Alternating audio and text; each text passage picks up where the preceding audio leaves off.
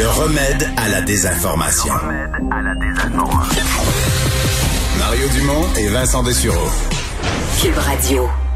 On va parler euh, culture avec Anne Lovely-Étienne. Bonjour. Bon après-midi, monsieur. Tu nous parles d'Étienne Boulay?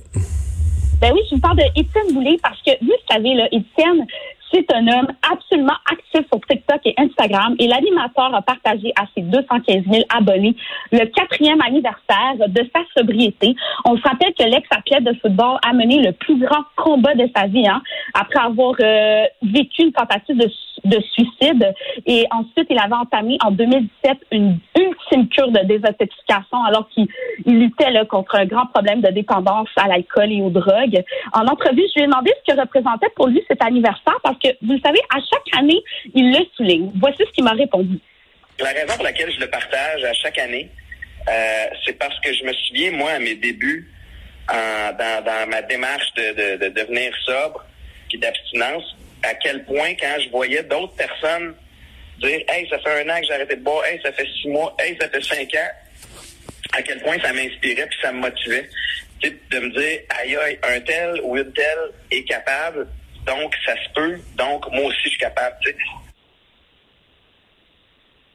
Ben, c'est bien. Euh, le, partage qui encourage. Le partage qui encourage. Puis, justement, euh, en parlant de partage, je lui ai demandé, parce qu'on est en, en, pandémie mondiale, il faut le dire, puis on sait qu'il y a plusieurs personnes qui souffrent de problèmes de santé mentale et même de toxicomanie. Je lui ai donc demandé, ça serait quoi son message ultime qu'il aimerait faire passer à ces gens-là qui passent à travers des moments difficiles? Voici ce qu'il m'a répondu. À partir du moment où tu commences à ressentir de l'anxiété, de l'angoisse, quoi que ce soit, un peu de peut-être un peu de folie, appelle quelqu'un. C'est pas obligé nécessairement d'être un thérapeute, c'est pas obligé d'être un expert. Moi, je, le, suggère fortement, mais ça peut être un proche, un membre de ta famille. Puis tu sais, moi, j'ai des amis autour de moi là qui ont aucun enjeu avec la dépendance, mais je peux quand même leur parler de certaines situation, de certaines difficultés. Ils, ils comprennent pas la bébite, mais ils m'écoutent et ils, me respectent quand même là-dedans.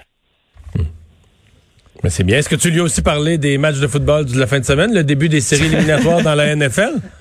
Moi, je sais qu'il écoute assidûment toujours, toujours les matchs de football les dimanches avec sa fille. Pour lui, c'est la messe. Donc, comme moi. Il va être au rendez-vous. Comme moi. à Neuville, on était tous euh, bon euh, à regarder ce qui se passait hier aux États-Unis, mais certaines personnes ont cru reconnaître un chanteur connu euh, dans la manifestation au Capitole, mais c'était pas vrai c'était pas vrai. Et d'emblée, je veux juste vous placer, là, puis les auditeurs, on va entendre un de ses plus grands succès dans les années 90. On écoute.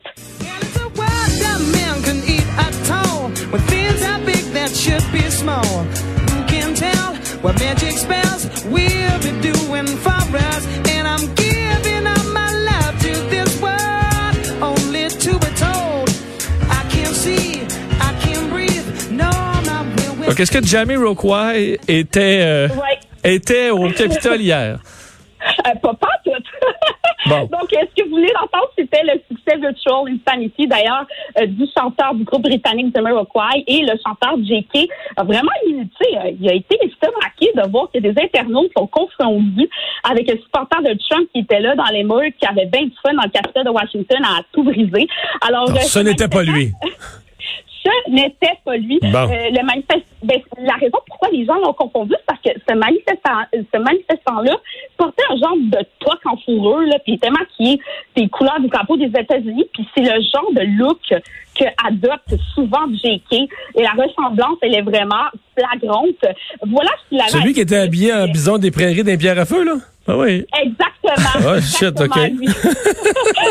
ouais, OK, OK, OK. Hey, parlons, euh, parlons de l'OSM. Oh, l'OSM, ben oui, il s'agit d'une très bonne nouvelle, au moins dans cette pandémie-là. Euh, Raphaël Payaré est un jeune euh, chef d'orchestre qui c'est lui qui va remplacer euh, le Kent Nagano, notre célèbre Kent Nagano.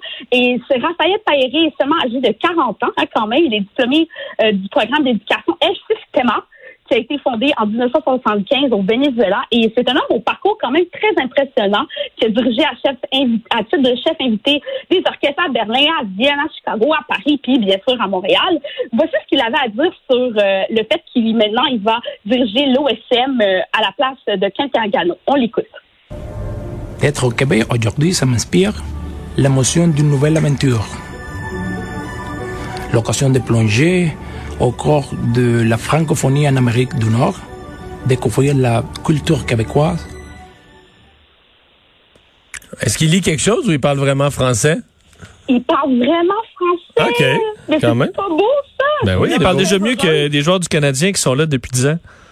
Hein? Ça se peut-tu? Ouais. Mais on est très fiers de ça. Pour vrai, c'est, c'est, c'est toute une, euh, c'est tout un accomplissement pour euh, l'OSM.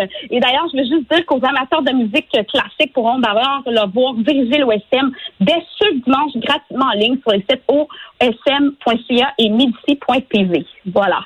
OK, donc il, va, euh, il est déjà avec l'OSM en fin de semaine, là. Ben, en fin de semaine, il va juste agir euh, en, tant- en tant que chef invité en fin de semaine, mais il va vraiment euh, Mais prendre même. son poste. Ben oui, en 2022, c'est lui qui prendra donc la place de Ken Nagano, qui d'ailleurs a dirigé l'OSM pendant 14 ans, soit de 2006 à 2020. Anne Lovely, merci beaucoup. Merci Bye bye, à demain. monsieur. Bye.